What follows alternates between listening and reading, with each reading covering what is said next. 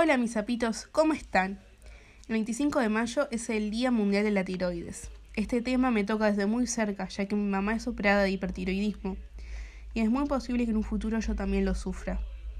Mi objetivo de la entrada de hoy es darle información sobre esta glándula en sí y sobre la enfermedad del hipertiroidismo. Sin más que agregar, comencemos. Primero que nada, ¿qué es la tiroides? La tiroides es una glándula con forma de similar a una mariposa. Se ubica en el centro del cuello, debajo de la laringe y por encima del esternón.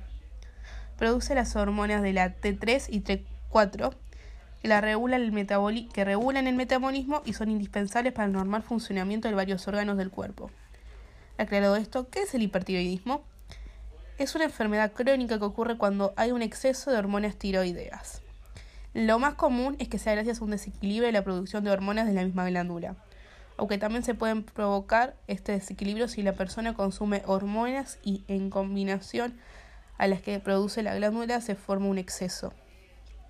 También puede ocurrir que la glándula produzca nódulos y que estos nódulos sean quienes produzcan el exceso de hormonas. Algunos síntomas.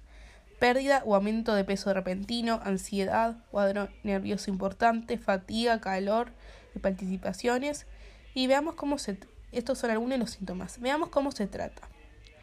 El hipertiroidismo se puede tratar de tres formas, con medicación, con un lodo, yodo perdón, radiactivo, no muy recomendable, y con la operación, donde se elimina la glándula. Es gracias a esta operación que a veces podemos ver que hay mujeres y hombres que tienen una cicatriz en el cuello. Las consecuencias de no tratar esta enfermedad son muy graves, sobre todo en el área cardiovascular. Mis zapitos. La medicina no es mi fuerte. Puede que haya términos médicos que no sean los correctos, pero el mensaje sí. Acuérdense de cuidarse y ante síntomas hablar con un médico.